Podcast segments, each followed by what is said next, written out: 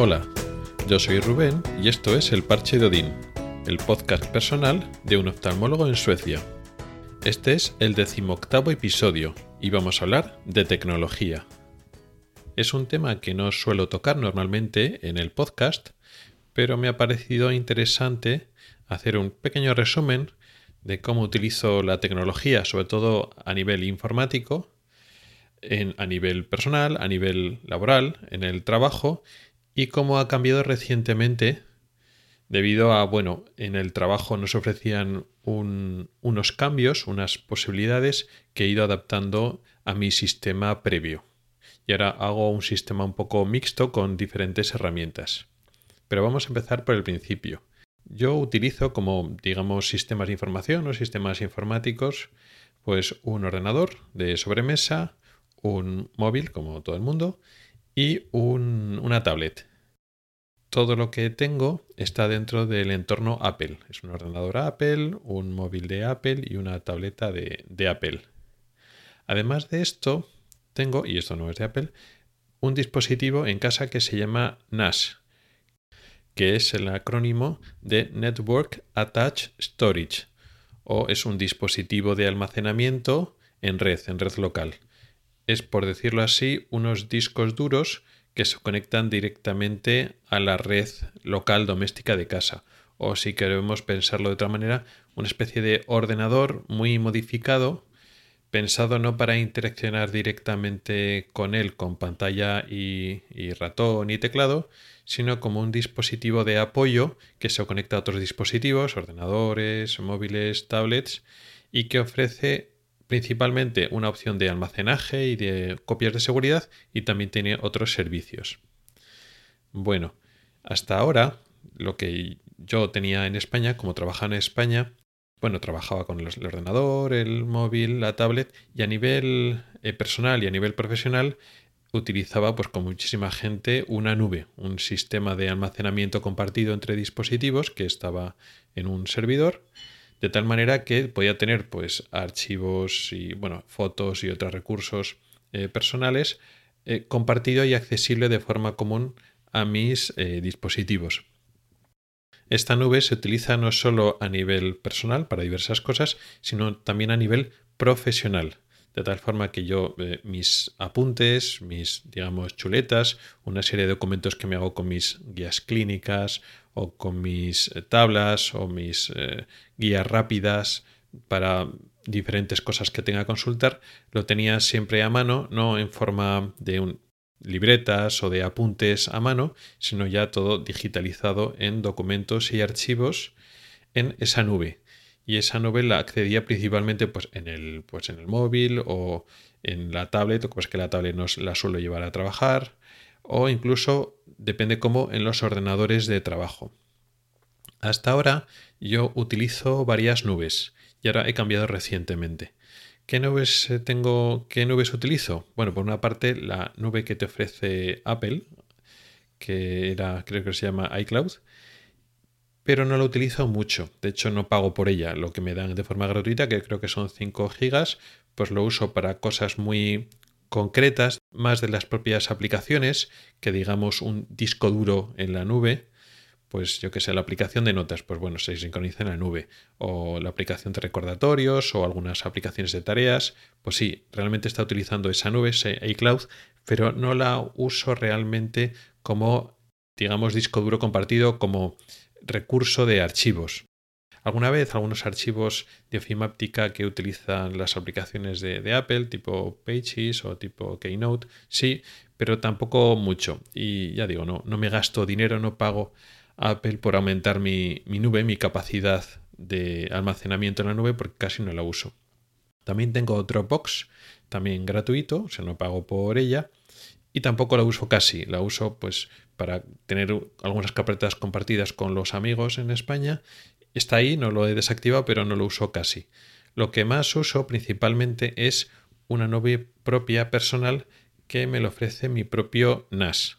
Es decir, ese dispositivo, esos discos duros que tengo en un dispositivo en casa, en este caso, pues el NAS me lo he traído de España a Suecia y lo tengo aquí conectado, hacen de mi nube personal. Ahí están guardados mis archivos y todos los dispositivos, el ordenador, el móvil, la tablet, se conectan a ese NAS. Tiene como ventaja de que es una nube privada, es mía.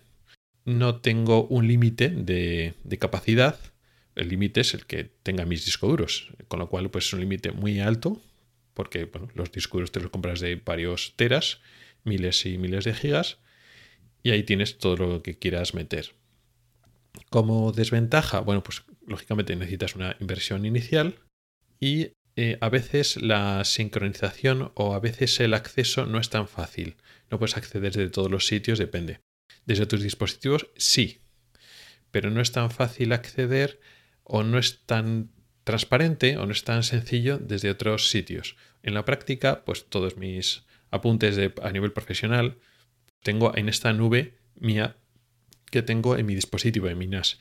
Y no solo pues, apuntes pequeños, pequeños archivos de texto con tablas, guías clínicas que me voy haciendo, sino me meto libros enteros. Hay libros, digamos que son de cabecera de mis subespecialidades, que aunque sean mm, muchos megas, pues los tengo en la nube.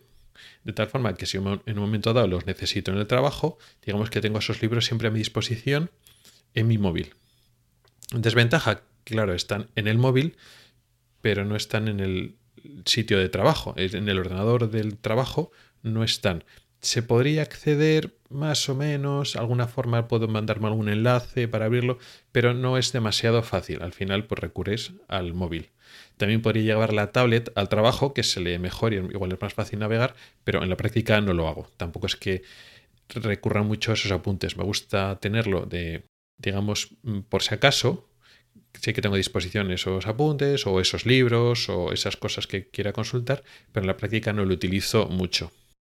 Y ahora todo esto ha cambiado porque aquí en, en el hospital de aquí me han dado de alta con una cuenta profesional de Microsoft, de Microsoft Office y todo el paquete que, lleva. De tal forma que como usuario, digamos, dentro de la empresa, que es el hospital, tengo acceso a ciertas cosas. Te dan automáticamente una nube que se llama OneDrive, que te dan un tera, o sea, 1024 gigas, que es bastante capacidad.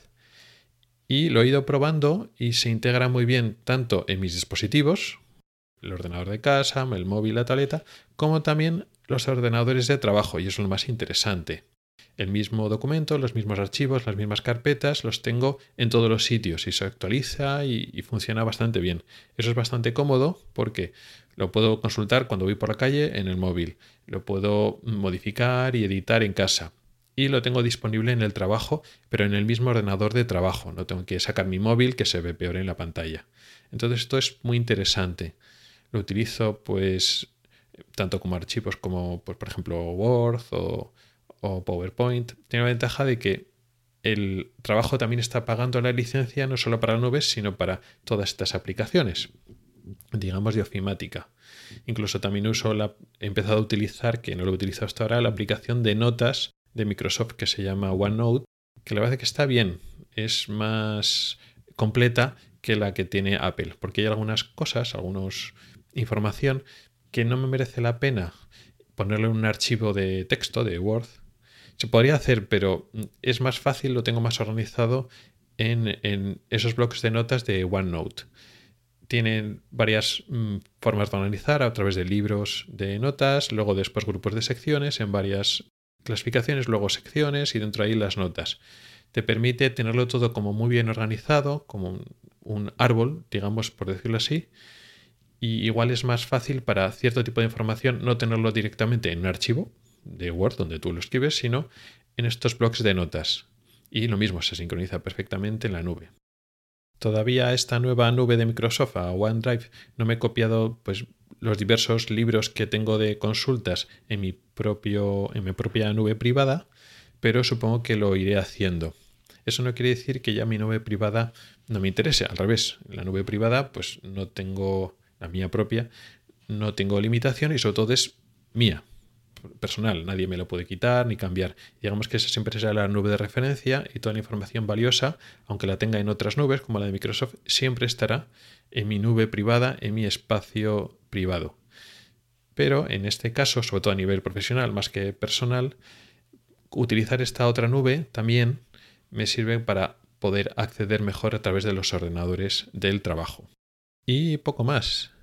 Te quería contar de forma muy resumida, muy rápida, cómo estoy empezando a funcionar el trabajo, por si acaso te sirve alguna de mis ideas o si tienes alguna duda que quieras que amplíe, pues lo puedes eh, preguntar por los canales habituales.